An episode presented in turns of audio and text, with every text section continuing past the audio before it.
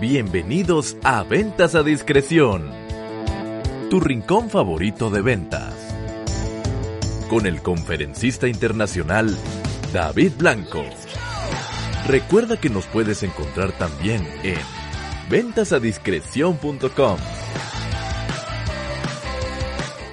Menos es más.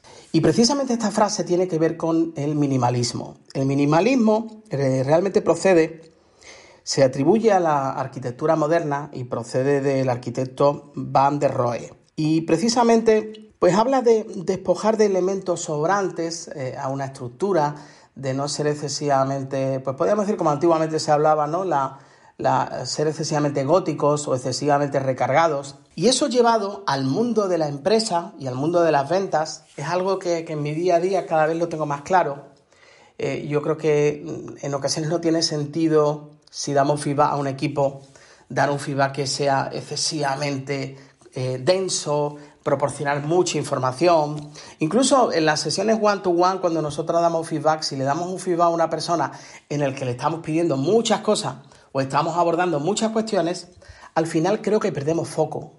A mí me parece que lo más importante es ir de manera secuencial centrándonos en los aspectos clave e ir trabajando de manera significativa sobre ello. Y en el mundo de la venta, llevándolo a la venta de manera muy, muy directa, eh, creo que también es importante a veces cuando queremos poner foco en muchas cosas, cuando a un cliente le queremos ofrecer muchas cosas, yo creo que la filosofía menos es más tiene que ver con centrarnos en lo más significativo, en lo más relevante, en, despojarnos de aquello que en cierto modo podríamos contar, pero que si, lo si no lo cuentas tampoco pasa nada. Y, eso, llevándolo un poquito al mundo de la, de la formación, siempre acudo a mis primeros momentos en los que como formador, pues uno tenía la tendencia, y si eres formador novato que llevas poco tiempo, estoy seguro que es muy posible que estés muy pegado a la, a la propia, al propio PowerPoint, a tu presentación, ¿no?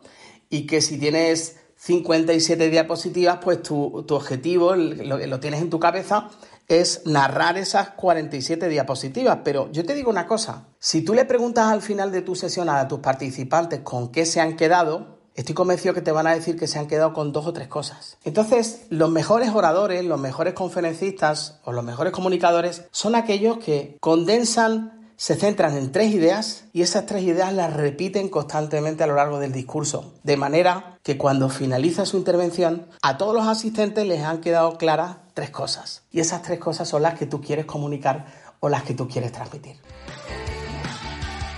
Esto ha sido Ventas a Discreción, tu rincón favorito de ventas. Recuerda que nos puedes encontrar también en ventasadiscreción.com